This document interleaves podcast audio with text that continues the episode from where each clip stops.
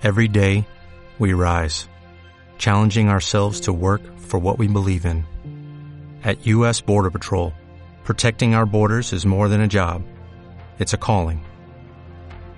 Agents answer the call, working together to keep our country and communities safe. If you're ready for a new mission, join U.S. Border Patrol and go beyond. Learn more at cbp.gov/careers. Bienvenidos a un nuevo programa de Universo Friki.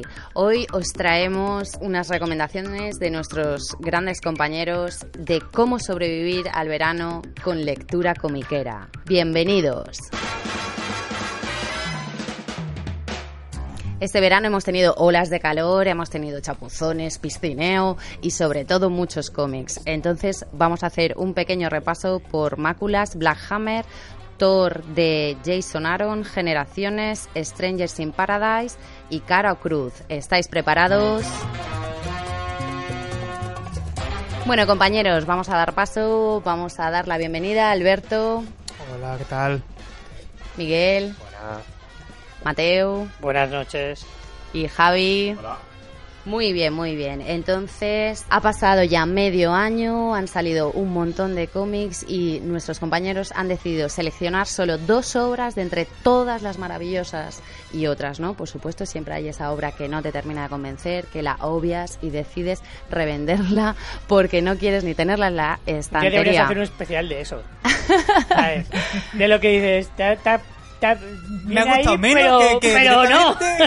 Que el, el título sería ¿Qué obras no quieres tener en tus estanterías? Directamente, mira, leerle directamente ya la pones a la venta, en segunda mano. O ni te lo piensas ya directamente, ¿sabes? No, no, no. O no Bueno, te- ese pequeño guiño a Ricardo desde aquí, que seguro que nos está oyendo, así sabes que los sábados por la tarde Norma siempre os acoge. Bueno, y entonces, Alberto, ¿qué nos has traído? Bueno, pues voy a hablar de un cómic que hemos estado esperando mucho tiempo por él. Se hizo un crowdfunding en 2016 y finalmente ha salido el mes pasado para los que participaron como mecenados. Que es el cómic Mácula de Danide y el dibujo y Jordi Pastor en el guion. Básicamente un metacómic que ha publicado Spiderman Uy, uy, uy, un momento. A ver, Nuestros Venga. oyentes, ¿qué es un metacómic? Metacómic es una obra en la que los propios personajes del cómic son conscientes de que viven dentro de, unas páginas, dentro de unas viñetas. Y con lo cual se aprovechan de eso. Es decir, por ejemplo, pueden saltar de una viñeta a otra o directamente pasar a páginas siguientes para saber lo que va a pasar y jugar con eso, con su con su destino o pasar la página, cosas así. O que, Eso. o que las viñetas son rejas de una cárcel. También, ¿eh? O sea, que los protagonistas en realidad dominan, dominan las viñetas en vez de que las viñetas les Le dominen, dominan a ellos, sí, sí. Juegan, juegan con eso, con el lector y con las páginas y básicamente con el cómic. ¿Es todo un reto para leer? Sí, un reto porque básicamente no sabes lo que te va a deparar la lectura. Y de eso va Mácula un poco. Empezamos con una historia, en la que tenemos protagonista un superhéroe que no tiene superpoderes llamado Dot Spot, en el que su único objetivo es poder aprender a volar y para ello tiene que cazar a, a- a la ladronzuela más buscada. Después saltamos a que este personaje es un personaje de cómic hecho por dos autores que le dan la noticia de que tienen que, que cerrar la colección ya, ya, ya, ya, la editorial. Y Entonces- matar al protagonista. Y matar al protagonista. Y con lo cual... ¿Hay una historia trágica, los Romeo y Julieta? mm, no. Y entonces tienen que... Van a buscar al autor, al primer autor, ah, para que le ayude a, a- a que esto no ocurra. También hay se, se da otro salto y que todo esto de la trama del autor intentando salvar a su personaje está dentro de otra obra de un autor que habla sobre la vida de estos, de estos autores. Y básicamente se te va transversando la historia hasta que ya no sabes eh, qué te vas a encontrar y que se escapa por completamente a lo que esperabas leer con este cómic. O sea, que cada página es como una, una sorpresa porque te metes en otra historia de otro cómic. Básicamente eso. Sobre todo un capítulo que se encarga de homenajear a toda la historia del cómic. Tanto nacional como internacional. O sea, pasa, pasa desde eh, la familia...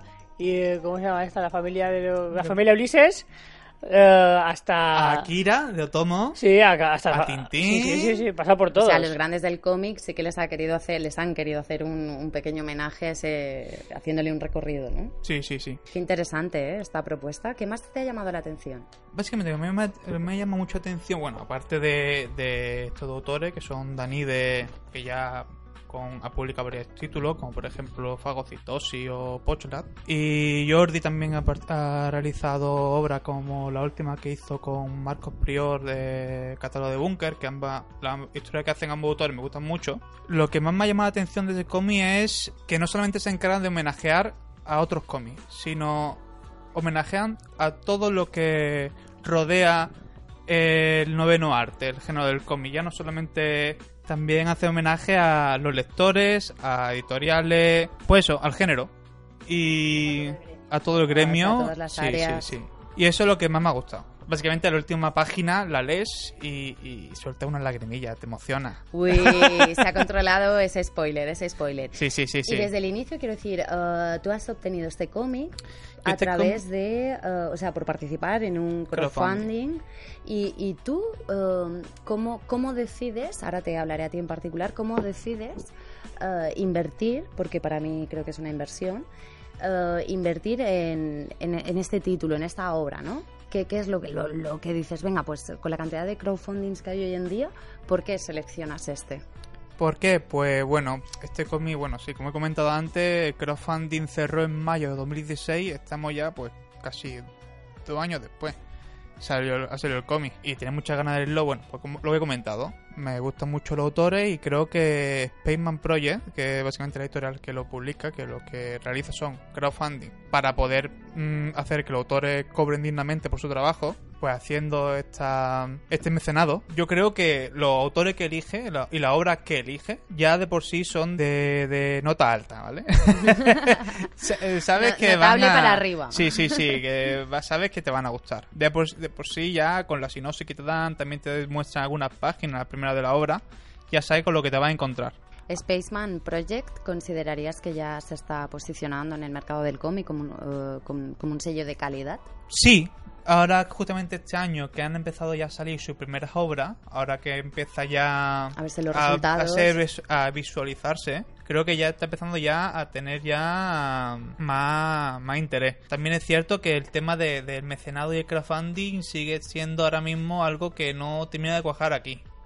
Porque bueno, yo también soy de, al principio era de, yo tengo que esperar a los dos años hasta que, hasta tener cómic y eso también echa un poco para atrás. Pero, pero merece la pena. Después de haber leído Mácula, merece mucho la pena. Sí, de verdad, desde aquí lo estamos viendo. La portada es muy llamativa, es una edición así en tapa, en tapa dura preciosa.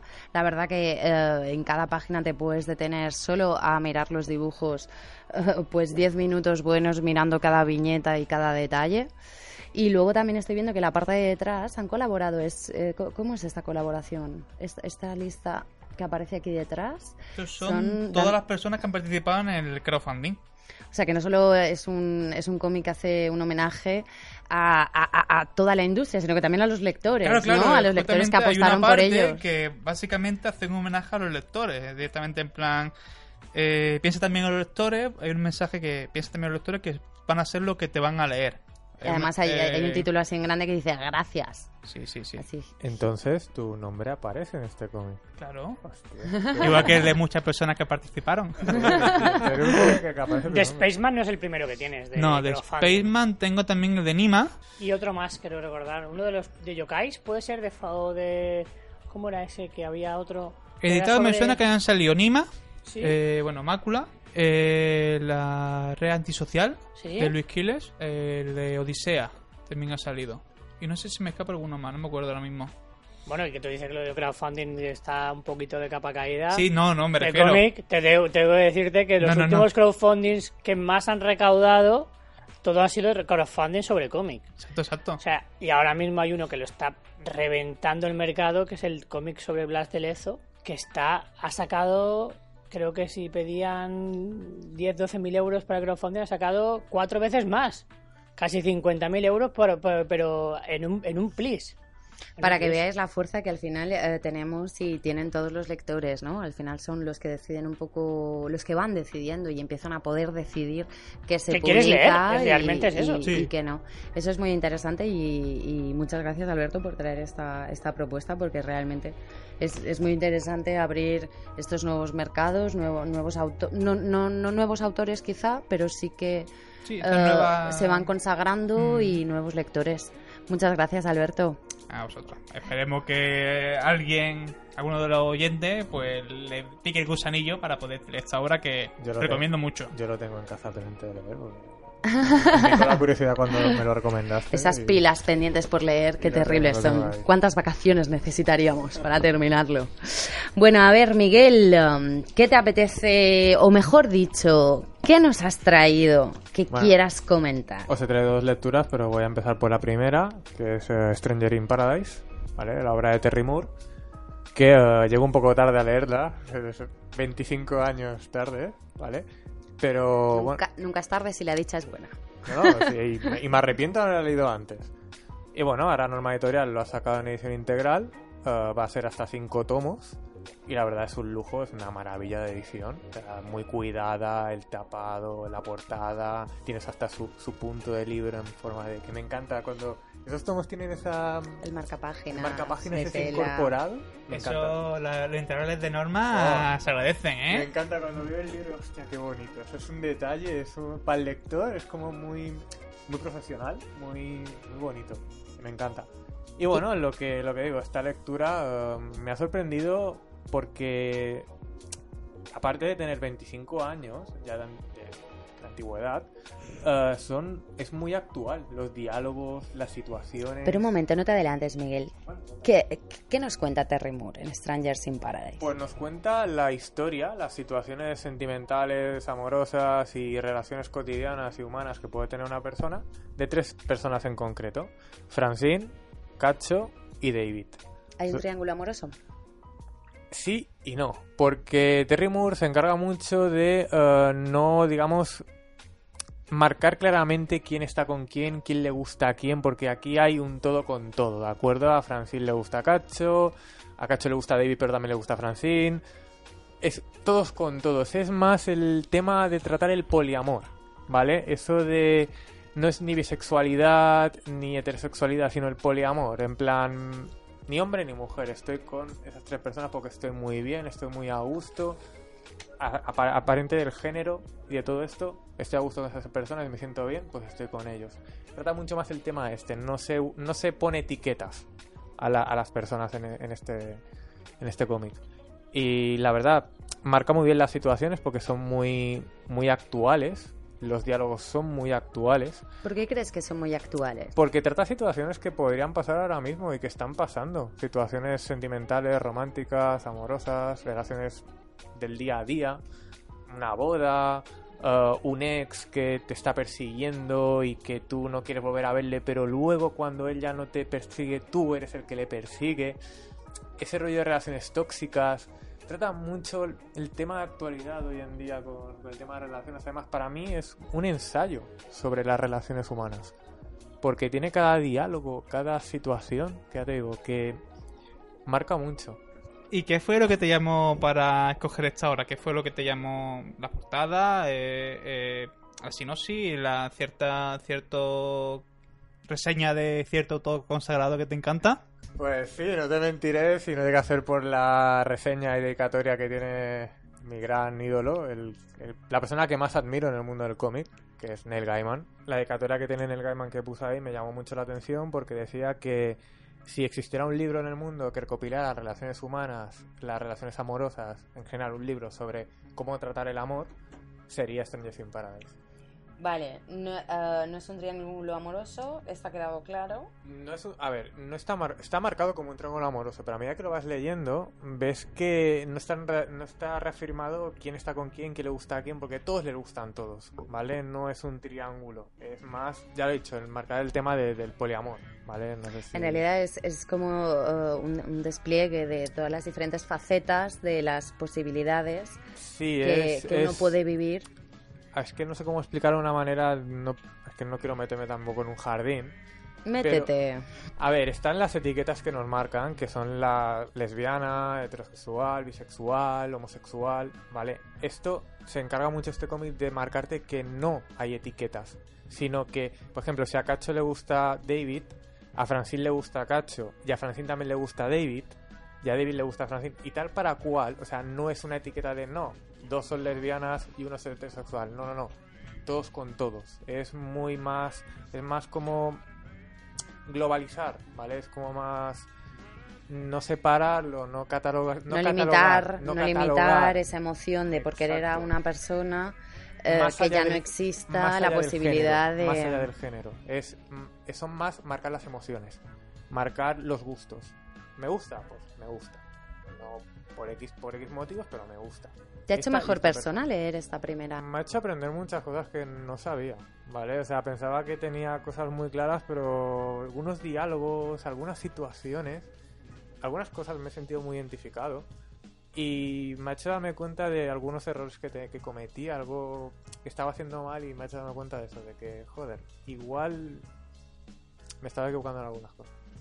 Pues lo que me ha hecho enseñar, aprender este cómic es que eh, las situaciones que, se, que llevan a los protagonistas los llevan a, a situaciones de locura, ¿vale? El amor te hace enfermar, te hace volverte loco, te hace incluso cometer locuras que no cometerías si no estuvieras enamorado.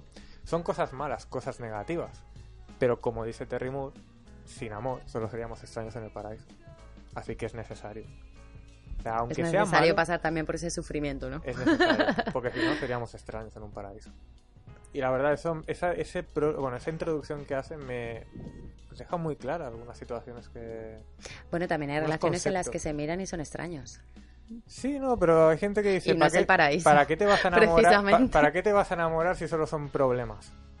Pero luego piensas, es que es verdad, luego estás solo. Que O sea, nos gusta no- complicar la vida. Sí, sí, bueno. Sí, Al Bueno. final es esa la... la- Sí, tiene sus la pros, tiene sus contras. Que nos, nos tienes- gusta complicarnos la vida. Tiene cosas más negativas Pero que aquí hablamos de positivas. cómic, ¿no? Claro. Cuando tú lees este cómic, tú te das cuenta que las situaciones que están pasando por amor, dices, para eso no lo pases. O sea, para eso, pa- para, pasar todo lo que estás pasando ahí, Francine, David y Cacho, para eso no pases por eso, no te enamores. Pero es que luego lees la introducción y te das cuenta, es que no podrías vivir sin amor. El odio, el resentimiento, no puedes estar sin nadie aquí dentro. Eso es lo que nos acabaría- transmite Terry Moore, ¿no? Porque te acabaría consumiendo. Hay una, hay una viñeta en concreto que es un personaje que le Que dice estamos que, hechos para estar con gente. que es no, que puede no puede tener ese resentimiento y ese odio dentro, que debe tener a alguien dentro para poder aplacar ese odio, porque si no la consumirá. Y tiene, tiene sentido en algunas cosas. Hermosas palabras. Muchas gracias, Miguel, por Nada. habernos traído y vuelto a la luz este Sí, sí, un clásico gran- de la novela gráfica. Sí, sí. Y gracias a Norma Editorial por esa ma- magnífica, la verdad que magnífica edición. Y bueno, continuamos con nuestros grandes compañeros a ver con qué nos sorprende Mateo. Pues yo os voy a hablar, en primer lugar, de Generaciones, que es un tomo recopilatorio de diferentes especiales que se publicaron en, en Estados Unidos. Y aquí Panini ha tenido a bien pues darnos todos juntitos en un tomo en tapa dura precioso y en el cual pues el título ya lo dice todo. Son diferentes generaciones de superhéroes que se juntan en una historia Voy a interrumpirte brevemente porque eh, Mateo, bueno, yo creo que los que lo conocéis de la librería ya sabéis que es el- la enciclopedia Marvelita andante, lo sabe todo y me muero por saber por qué has elegido generaciones antes de explicar toda la historia. ¿Por qué este en concreto? ¿Por qué este en concreto? Porque de los últimos tomos que he leído, este me ha, me ha hecho llorar. Me ha hecho llorar. Bueno, pasamos del amor de Miguel con Strangers in Paradise Al amor al- de Mateo por Marvel. a la lagrimilla de Mateo en el final de generaciones. El efecto nostalgia, supongo. ¿no? Totalmente, totalmente, Has totalmente. sabido tocarte la fibra sensible. Eh, la verdad es que la fibra sensible me la ha tocado por, por, por eso, porque eh, pues juntamos a los personajes, a las nuevas generaciones de personajes, con su contrapartida clásica y, los lleva al no al punto a reconocer que uno sin el otro no sería nada y al revés. Es decir, eh, tú estás aquí porque yo he estado antes y tu historia va a continuar y la mía va a continuar gracias a lo que tú sigas haciendo ahora. Como un legado. Exactamente. O sea, es un honor, un, un reconocimiento al legado y la, que, y la historia que mejor lo representa es la que cierra el cable, el tomo, que es la de eh, los dos Capitán América, que es la de Sam Wilson con Steve Rogers. Y esa me tocó muchísimo la fibra, porque es una historia en la que eh, Sam Wilson lleva años mm, queriendo imitar lo que hacía Steve Rogers, representando, siendo ese ejemplo para la sociedad americana que era Steve Rogers. Y cada vez que tomaba una decisión importante, pensaba, ¿qué haría Steve Rogers? Y en esta historia te cuentan que el origen de toda esa eh, fuerza, esa constancia en las cosas, en la, en la forma de actuar de Steve Rogers, la había originado el propio Sam Wilson. Y dices, qué bonito. Qué homenaje más precioso a, a- a- a la- al, al- al- al sentimiento americano, ¿no? Entre, entre El patriotismo americano. no, no es patriotismo. Es que no es solamente el, el ser, ser, no es ser patriota. Es eh, luchar por la libertad. Y en eh, ese, ese código de rectitud que, defendía siempre el Capitán América, pues esa historia la lleva encima gracias a que Sam Wilson se la había inculcado a él primero. Y es cerrar el círculo ¿no? de, de, de, ese de esa guía, de ese faro dentro de cada uno. El primero, yo tú has sido mi faro, pero porque tú antes habías sido el mío. Me pareció muy, muy bien Desde hecha. aquí puedo decir que le intuyo la lagrimita otra vez, ¿eh? Me están los ojos. Es que, y esta no es la historia que me emocionó más. Porque realmente hay otra más. Tom Taylor, el guionista de Lobezna, es el encargado de hacer la historia de Lobezno y Lobezna. O sea, y X23. Uh, si habéis visto la película de Logan, esa, esa niña que impacta tanto y que tendrá mucho que ver dentro del universo cinemático de Marvel dentro de unos años, pues es un personaje que lleva varios años dentro del cómic Marvel, ¿no? Entonces, es un personaje que ha pasado por muchísimas cosas muy duras, situaciones desde prostitución a matar a su madre, a ser utilizado como un arma desde que tenía 10 años, vivir siempre en una constante lucha y en- inmersa en sangre prácticamente. Y la única persona que le había servido de guía era el propio Logan. Pero en un momento dado le falla. Y eso ese y, a ella le queda ese rencor. A Laura le queda ese rencor con Logan. Pues en este, en esta historia ella viaja al pasado de Logan en un momento que todavía él no, él no la conoce y ella conoce la historia, sabe lo que pasa en, es- en ese momento de, la vida de Logan y sabe el papel que tiene que interpretar. Y lo interpreta. O sea, es, mi, sitio es este. ¿No? Entonces, actúo como se espera que actúe. Pero lo que no se espera es el resultado final. Es cómo Logan luego le sorprende y, y hace de padre.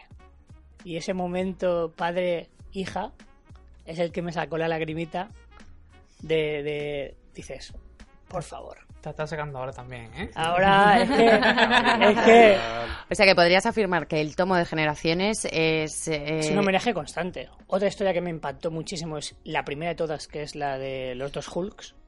Es la primera historia del tomo que es con los dos Hulks, que es Amadeus Cho y Bruce Banner. En la que Amadeus eh, en todos sus cómics, está siempre diciendo que ser Hulk es un- una pasada. Soy el alucinante Hulk. O sea, todo lo hago de cine, todo lo hago fantástico. Y en esta historia también viaja al pasado de, de Bruce y se encuentran los dos en un desierto. Y dice, ¿qué hacemos aquí? pues y el otro le dice, huir, porque mi, es, mi vida es una, una huida constante para evitar hacer daño a la gente. Y el otro, pero si ser Hulk es Mola mazo, ¿no? súper fácil. Y dice, no lo entiendes todavía. Esto, esto es una maldición. Gracias a ese momento, Cho se da cuenta de que eh, realmente ser Hulk es una maldición. Constantemente hay una presión detrás que te está. eh, te estás conteniendo para no sacar la furia que llevas dentro constantemente. Como Jekyll y Mr. Hyde, se podría decir. Mm, Hyde, eh, el personaje de Jekyll y Hyde son dos contrapuntos del bien y del mal. No es lo mismo. O sea, la furia, todos llevamos una parte de furia dentro, ¿no? Y en un momento dado esa furia explota. Y Hulk está en constante furia. O sea, estar rabioso todo el tiempo es ser Hulk. Esa es la diferencia. Ser Hulk es ser una rabia constante. Pero rabia no es eh, ni, ni bien ni mal. O sea, no es la, la rabia es simplemente lo que te está haciendo ser mm, una fuerza de la naturaleza. En cambio, Cho tiene la habilidad de controlar esa furia y para él es muy fácil ser Hulk. Hasta que se da cuenta de que de verdad hay algo en su cabeza que constantemente le aprieta, le aprieta, le aprieta, le aprieta. Sí, lo- la parte del maletero que habla él, que esconde el monstruo en el maletero. Y ahora estamos, estamos guiando, sí, sí. Pero hay un momento en que eso no, no va a ser así. Entonces, ¿crees que eh, Bendis, de alguna manera, eh, claro, esa, es- esa, esa unión entre lo antiguo, lo nuevo, eh, nostalgia... Bendis hace dos historias en este tomo, que son la de los Spider-Man y, y- y Peter, bueno, de Peter Parker y Miles Morales, que son los dos Spider-Mans, y luego las de eh, Iron Man y Iron Heart. Para mí, la de, la, la de los Iron Man es la más flojita, junto con la de la Capitana Marvel, la de, Capitán y capitana, ¿no? la de Capitán y Capitana. Esas dos para mí son las más flojitas de todo el tomo. Las que menos intensidad me han generado.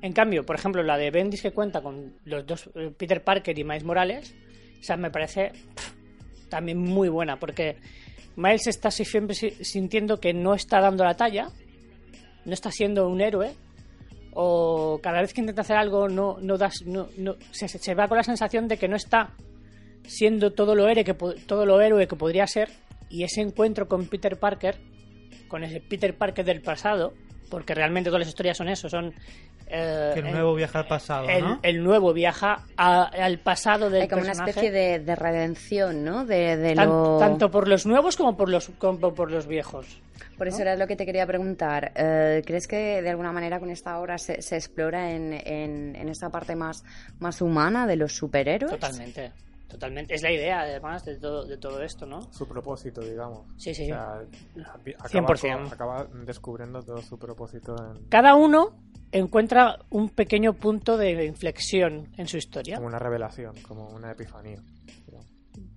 Efectivamente. La capitana Marvel se da cuenta de que lo que estaba haciendo ser, ser un, un faro un, un- para todos los demás, porque la capitana Marvel ha sido un personaje que ha sido muy importante en los últimos grandes eventos de Marvel, se sentía también un poco cansada de ser ese faro y se daba cuenta de por qué lo era.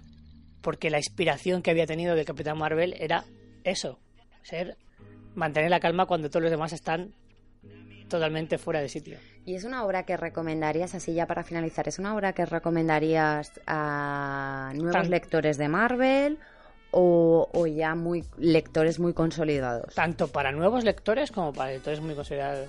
O sea, para los, para los dos tipos de lectores. Es una obra autoconclusiva. la Sí, sí, son, son, son, son especiales, son números especiales. Son relatos. Sí, son mini. Son, O sea, no hay un motivo de por qué viajan en el Sí, tiempo. sí que lo Ah, hay. Hay una mano detrás. Te explican el porqué y realmente eh, es un pequeño salto al viaje. breve, ¿no? Algo que Sí.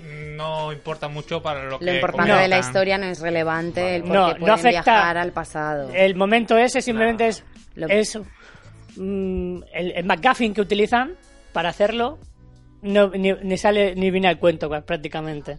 O sea, porque vuelvo, luego vuel- vuelven al mismo sitio donde estaban. O sea, justo en el mismo momento que se han, han desaparecido, vuelven al mismo momento con la experiencia adquirida. Eso es lo, interesante de todo esto. Haber adquirido, pam, ese conocimiento de más que me ha otorgado esa posibilidad de conocer a mi par en el pasado suyo, sin que, sin que sepan realmente quién soy yo. Porque todos en el futuro, en el, en el presente se conocen, ¿no? Pero en el pasado no, no sabían quiénes son cada uno de ellos. Y la verdad es que es un tomo muy disfrutable, pa- tanto para saber quién es cada personaje, para nuevos lectores, como para, para mí, como lector ya consagrado. Veterano. Y una, y una pregunta. Eres un veterano de Marvel. te diga, te diga, joder, qué bien hecho está. El ¿Sabes? He disfrutado. ¿El dibujo qué tal? ¿Acompaña? o- Pues la verdad es que cada guionista, la verdad es que el nivel, el nivel de guionistas es muy, muy bueno. Y el nivel de dibujante está también bastante a la altura. O sea, son... No hay un No, no, no, no, no, no. Es- además que prácticamente todo el estilo son muy parecidos. Es el mismo, sí, una línea. No, no es el mismo. Sigue una línea, digamos, igual. O sea, la estética es bastante parecida toda la de los tomos. Otra, otra historia que, que no quiero remarcar al final es la de la que hace Willow Wilson, que es la guionista de, de Mrs. Marvel, que junta a la Capitana Marvel y a Mrs. Marvel, siendo las dos redactoras de una revista femenina en los años 60. Me ha parecido súper interesante el, registro de los dos personajes, ¿no? De cómo las mujeres entre ellas se apoyan y salen hacia adelante. Me ha gustado mucho. Fantástico, Mateo. Muchas gracias por esta aportación. Recordad, Marvelitas, anotad este nombre. Generaciones. Y como en verano no podía faltar este guionista, me encanta que Alberto nos haya traído a Jeff Lemire. Madre mía. Ya comentamos el final del año pasado de que Jen Lemire era un guionista que lo había petado bastante el año pasado, ¿eh? Me petó muchísimo. Lo petó el año pasado y lo sigue petando Lo este sigue petando, año. sí, sí, sí, sí. Bueno, aquí en el podcast este- creo el eh, mejor autor. Este año, este año está haciendo cosas, pero yo creo que ha bajado una chispita el nivel, ¿eh? Para nada, Mateo. Sigue Ah. con su saga de ciencia ficción maravillosa, Descender, año- Blue Shot, será- Britannia, que ya va por la segunda Y ahora edición. lo que vamos a hablar Black ahora- Hammer. Exacto. Por el amor de Dios, Mateo, sal de Marvel. Este año será, este año va a ser Rubí, seguro. Y bueno, pues como ha dicho Neu, yo a la hora de... Hace, voy a hacer más que hablar, porque ya todo el mundo lo conocerá, va a ser como un análisis de, por así llamarlo, la, esta primera etapa, entre comillas, de, de Black Hammer. Que lo que ha publicado ahora Berry, que ha sido los dos primeros tomos de la serie central, Black Hammer, y el spin-off llamado Sherlock Frankenstein y la Legión del Mar. Entonces, Black Hammer, que es una colección en la que participa Jen Lemire al guion, al dibujo de Ann Orston, un apellido muy muy fácil de, de- de decir, con alguna que otra colaboración bastante, más, más bien por David Rubin, teniendo de colorista a Dave Stewart. Ya lo conoceremos por su coloreado en, sobre todo en Hellboy y, y el Mino Laverso. Pero ¿por qué tiene, eh, o sea, por qué trae tan de locos? ¿Por qué vaya por la segunda edición este primer número de Black Hammer? ¿Qué tiene? ¿Qué es Black, Black Hammer, Black Hammer, bueno, es la colección de estos autores, editada por Dark Horse en Estados Unidos y aquí en España por Berry, que ganó el, el premio Eisner el año pasado, 2010 2017, a Mejor Serie Nueva. Este año está nominado a, a serie regular, pero bueno, sacan la nominación, pero hombre, una nominación bastante potente en los premios Eisner. Bueno, ¿de qué va Black Hammer para esta persona que no lo conozcan? La serie central, le he comentado que por ahora se han publicado dos tomos. Se puede decir que el punto de inflexión de la serie es cuando los superhéroes, eh, que básicamente son eh, homenaje a los ya conocidos de Marvel y DC, se enfrentan al antidios, un ser de otro planeta que viene a destruir la Tierra. Estos héroes van a salvar su ciudad, pero de repente, eh, con el colofón de la batalla, son transportados a un sitio desconocido, a una granja, y de ahí no pueden salir. No pueden salir y allí, allí se llevan 10 años sin poder, sin, bueno, sin saber siquiera qué ha pasado con su ciudad, porque hablan con la gente del pueblo en el que está ubicada esta granja en la que viven y ni conocen a los héroes, ni conocen el nombre de Spiral City, ni nada. Por lo cual están completamente desconectados. Y hay algunos que le vienen bien, por ejemplo, a personaje que puede decir homenajea al, al Capitán América, que es Abraham Slang, que es un personaje ya bastante viejo, ya de camino a la jubilación, que le mola el tema este de ese granjero. También a una, a una robot llamada Talkie Walkie, que hace de ama de casa y este rollo. Y a otro que no le gusta tanto. Claro, porque a pesar de verse encarcelados en, en la tierra, en ese pueblo, siguen teniendo sus poderes, pero tienen que pasar desapercibidos. Sí no, porque tienen sus poderes, pero también con algunos cambios. Por ejemplo, una chica, Golden Gale, que es una es básicamente el, el del, del universo de C. Pero en vez de ser un niño que al decir la palabra mágica se convierte en un adulto súper fuerte, al contrario, es una mujer ya mayor, de unos 50, 60 años, que dice la palabra mágica se convierte en una niña, en una niña pequeña. Entonces ya, pues, le- cuando vivía en Spiral City le molaba eso de poder volver a sentirse joven. Pero ahora, al, vol- viajar esta, a, este, a, esta, a esta granja, tiene los poderes, tiene los poderes, tiene los poderes que tiene como con el cuerpo de niña pequeña, pero no puede ahora volverse adulta, con lo cual es una persona ya mayor que está obligada a comportarse como una niña pequeña durante 10 años seguidos, teniendo que ir al colegio cuando, bueno, una persona ya con 50 años ya tiene un recorrido bastante largo. Y ¿Qué destacas de Black destaco Hammer? de Black Hammer? Bueno, pues como he comentado, un homenaje al cómic superhéroe, pero ya para un público ya que ha leído mucho y por así decirlo, como que te saca el tema de nostalgia. Y por eso recomiendo mucho. Y también comentar eh, la otra, el otro título que, que he dicho, que es el de Sherlock Frankenstein, La Legión del Mal, dibujado por David Rubin, que bueno, no teníamos estos superhéroes sin sus supervillanos. Entonces, un recorrido, un recorrido de estos supervillanos de, de los héroes que ya conocemos por la serie central. Y para finalizar un poco, era un análisis más que nada también como quiero plantear una nueva mm, mm, forma de lectura de esta colección. Porque, bueno, se publicó aquí en, en- bueno, tanto en Estados Unidos como aquí en España, se publicó Black Hammer tomo 1, Black Hammer tomo 2 y Sherlock Frankenstein. Yo quiero plantearlo de que será primero el tomo 1 para conocer a los superhéroes y a la que es la hija de Black Hammer, que es una chica que sigue en Spiral City y su función, bueno, y lo que se encarga durante la serie es intentar encontrar a estos superhéroes, a dónde han ido, para buscar a su padre, y después, eh, bueno, eh, leer este primer tomo para conocer a estos personajes, leer Sherlock Frankenstein para ver cómo esta chica va descubriendo pequeñas pistas o buscando pistas para saber dónde ha ido su padre, eh, siguiendo a los supervillanos que, que tuvo que tuvieron los héroes. Lo más importante de este cómic de, de Sherlock Frankenstein es la sorpresa final, por así, decirla, es algo que ya se, ya se comenta en el segundo tomo de Black Hammer. Con lo cual, si le lees ante Black Hammer 2, el segundo tomo, te comes un spoiler que ya no te impresiona tanto si lo hubieses leído eh, Sherlock Frankenstein. Exacto, si hubiese leído después de Sherlock Frankenstein. Sherlock Frankenstein, si lees. Eh, es que claro, poco puedo decirlo, con lo cual un poco extraño comentarlo aquí. Pero hay una cosa que, que lo que hayas leído sabrán. El motivo de, de por qué Sherlock Frankenstein hace una cosa, el, el villano, es algo que, que si no has leído el tomo 2 y le primero Sherlock Frankenstein, te sorprenderá mucho. Pero en cambio al revés te, te fastidia. Te fastidia totalmente. porque realmente la sorpresa pues ya no es tanta. Ya no, es- ya, no, ya, ya no te impresiona tanto y deja de ser la sorpresa gorda del tomo. Porque realmente. Exacto, es la sorpresa gorda del tomo Es ese. que la sorpresa gorda del tomo es eso. Entonces, claro. Pero también, también hay una cosa que es el tema del volumen 2, en la numeración. Falta un número. Exacto. Que ese número está en Sherlock Frankenstein, que es el número 12, si no me equivoco. Sí, número 12. Y luego ya empieza con Sherlock Frankenstein. Por lo tanto, a ver, yo recomendaría más leer el 1, el, luego el, el de Sherlock Frankenstein, el prólogo, y después ya con.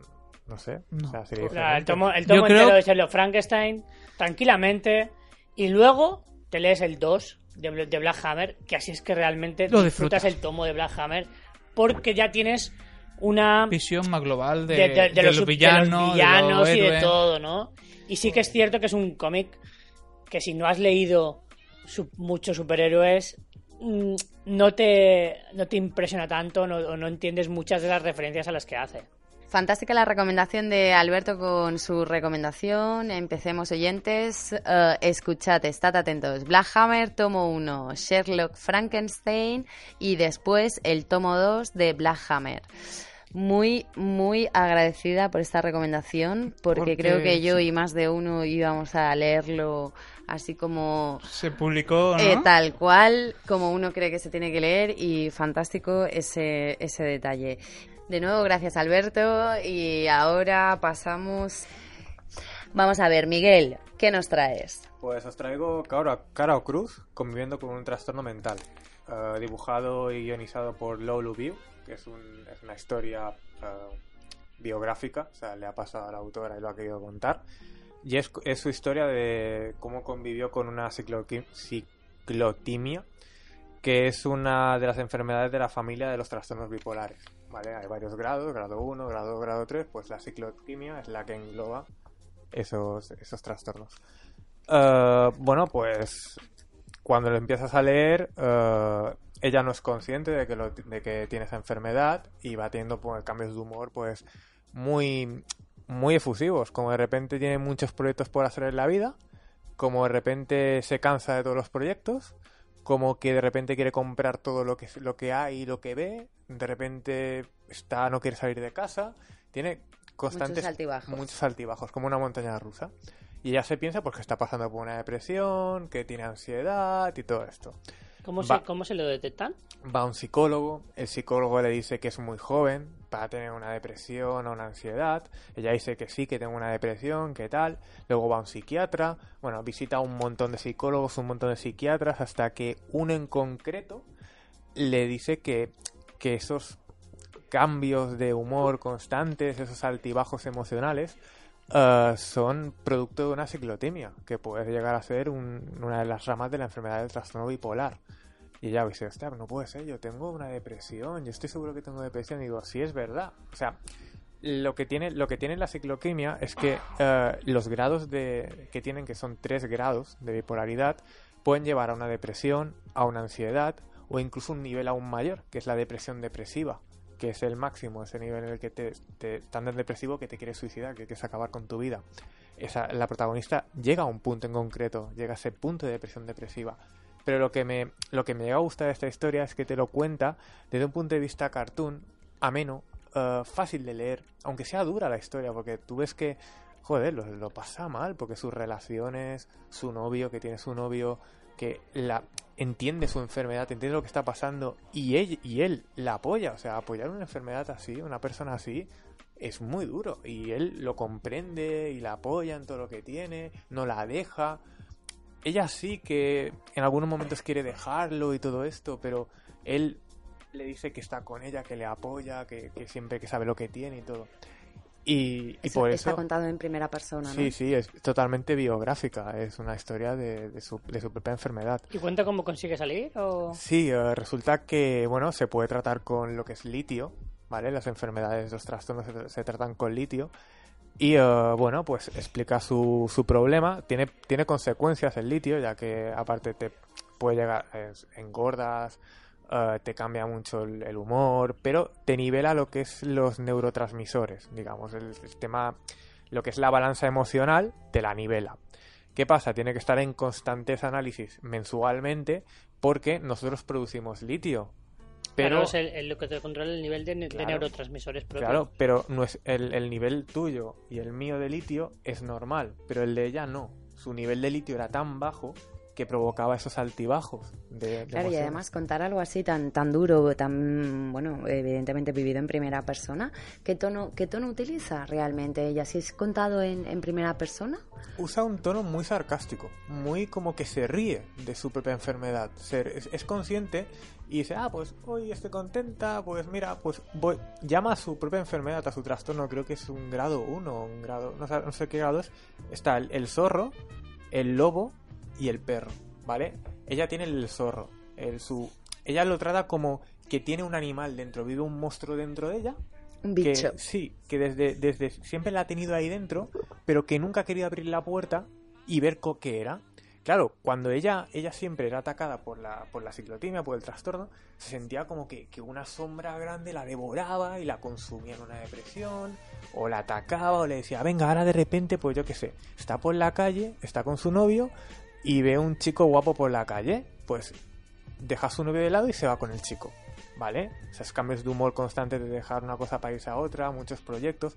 En la sombra aparece de repente y la devora pues nunca se había atrevido a abrir esa puerta y ver que había tras esa sombra. Hasta que un día de repente, pues, se pone a meditar tranquilamente, se pone a, digamos, a, a encontrarse a sí misma, a, sea, ese momento de meditación, y se mete en su interior, abre la puerta y ve que habita un zorro, un zorrito pequeñito.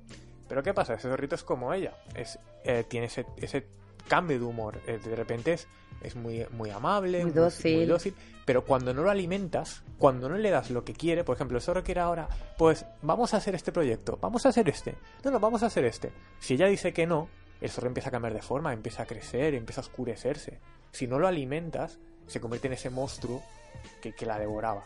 Gráficamente me parece una maravilla la descripción que está haciendo de, del trastorno mental. Y además, cuando terminas de leer el cómic, eh, sin haber leído un libro de texto de, medicina, de que te explique ese trastorno mental, acabas tú entendiendo... Comprendiendo un poquito mejor. No, no, es que comprendes las desventajas.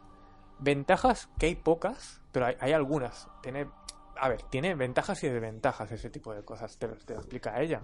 Eh, los tratamientos, eh, las consecuencias, todo te lo explica de una manera didáctica, pero sin ser como en un libro de texto. Todo con estadísticas, con, con dibujitos como el cuerpo humano, tal, o sea, eh, análisis, todo muy, muy ameno, muy fresco y que terminas de leer el cómic y tú dices, coño, pues...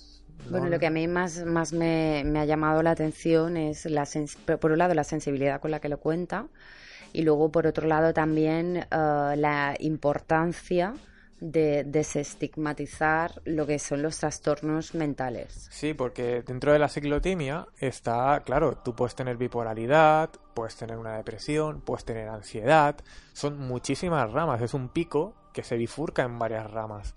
Por eso el hecho de no solo decir esta persona es bipolar, no, esta persona tiene un trastorno ciclotímico que puede llegar a distintas ramas. Te puede llegar a una bipolaridad, a una depresión, a una ansiedad. Y este cómic lo explica muy bien y acabas sabiendo realmente lo que es la vivencia del día a día de una persona con ese tipo de trastorno.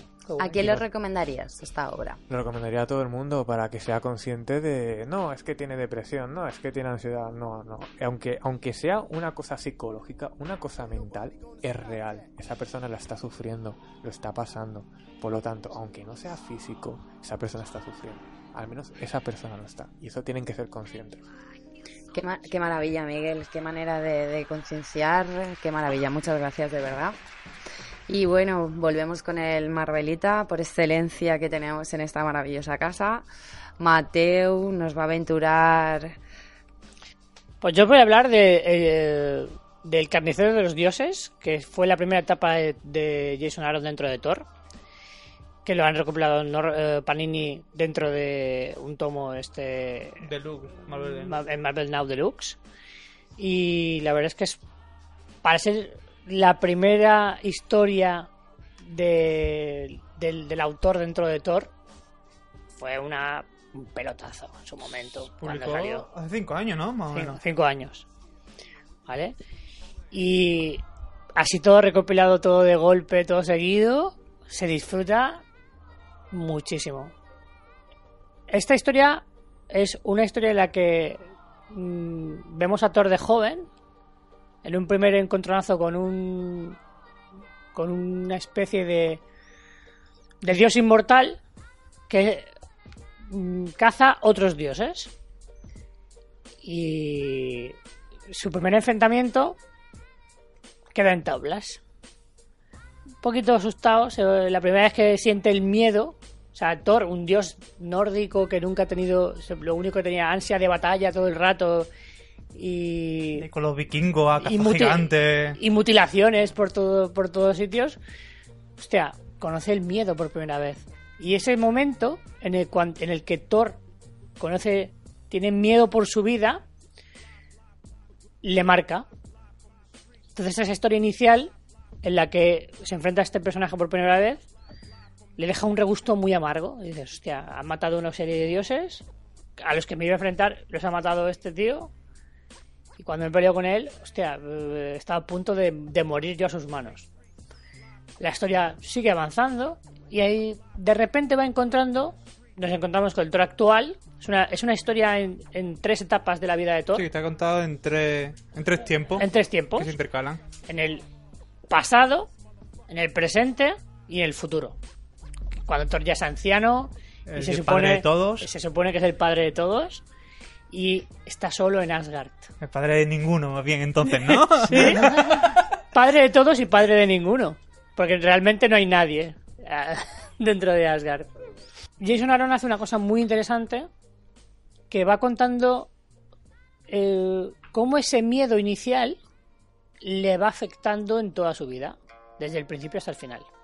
Y el Thor actual es el que intenta averiguar qué está pasando con los dioses que están desapareciendo en el universo, que digamos que esa es la, la investigación del detective que intenta encontrar lo que está pasando. Y el dibujo, pues, es maravilloso eh, de la historia. La verdad es que... O sea, Ribi que es brutal. Es, Con To- a Thor le pega muchísimo Pero este dibujante. muchísimo. es Pero un muchísimo. poco, a ver, no sé si eh, ha copiado un poco la trama, pero es un poco lo que ha hecho ahora actualmente con el fin de la magia con Doctor Extraño. El acabar con los hechiceros supremos. O sea, ha cogido un poco esa idea que ya cogió de, de, de Thor. Hombre, a ver, de re- los porque dioses, realmente- Y la ha aplicado con Doctor Extraño. Refundar personajes Yo- se le da muy bien, ¿eh? Doctor Extraño más bien es rollo como la Inquisición, más bien. Sí, pero es un asesino de magos que quiere, que quiere acabar con la magia. Bueno, es, es una- no es un- no- Es una Inquisición Es- en plan o sea, científica, ¿sabes? Bueno, Doctor Sí, Extraño. Es, está esa, esa pequeña igualdad que tú dices, joder, no, Sí, no es, sí, no no te voy a decir que no. original, Pero es original, pero ha, Está ha- recomendado Thor. ha reciclado, ha reci- no, pero que ha reciclado. que Sí, sí, que- sí, sí, sí, sí. no, es muy bueno. Coño, no, no. No, no. Bueno, ha utilizado un pa- hay, hay algún paralelismo. No es exactamente igual lo que hizo con Thor.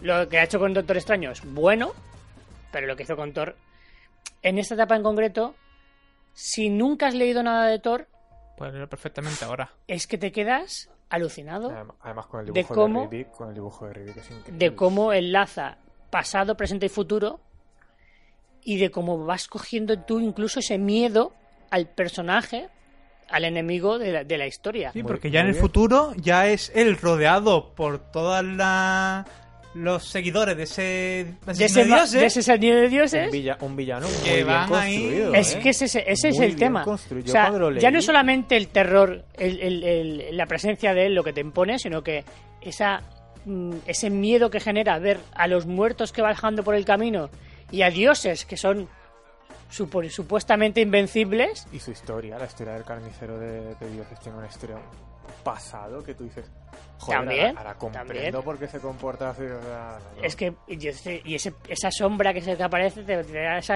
se- ansiedad que te genera, ¿no? Sí, sí. Una historia muy recomendable, tanto si nunca has leído nada de Thor y quieres iniciarte en el personaje, es una de las mejores historias para poder empezar a hacerlo. Encima con la- el formato este formato tomo, todo muy bien recopilado. Autoconclusivo, supongo. Sí, sí, sí, sí, sí. toda la etapa. Son los 12 números del Carnicero de los Dioses, que se llama así la etapa, y disfrutas muchísimo de leerlo, para pasar un buen rato durante este verano. Muy bien. Y ahora voy a hacer dos recomendaciones rapidísimas. Eso, eso, como en- recomendaciones de Neus. Venga. Como estamos en verano y a mí me encanta el vino blanco, os recomiendo que si os encanta el vino blanco como a mí, cojáis I Hate Fairyland, vais a disfrutar. Es una bueno, es una mujer atrapada en el cuerpo de una niña en el país de las maravillas, donde desarrolla su psicopatía y su odio por toda la cursilería. Vais a disfrutar porque es una niña psicópata. Y con esa copita de vino que os comentaba, vamos, refrescante. Y siguiente recomendación, así rápido, porque ya tenemos que ir terminando.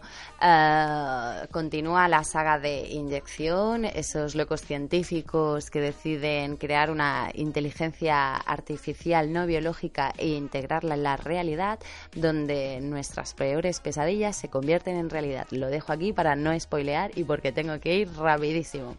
Y diría más, pero bueno, vamos terminando. Compañeros, muchas gracias. Gracias. La otra. Venga, nos vemos la próxima. Hasta pronto. Adiós. Adiós.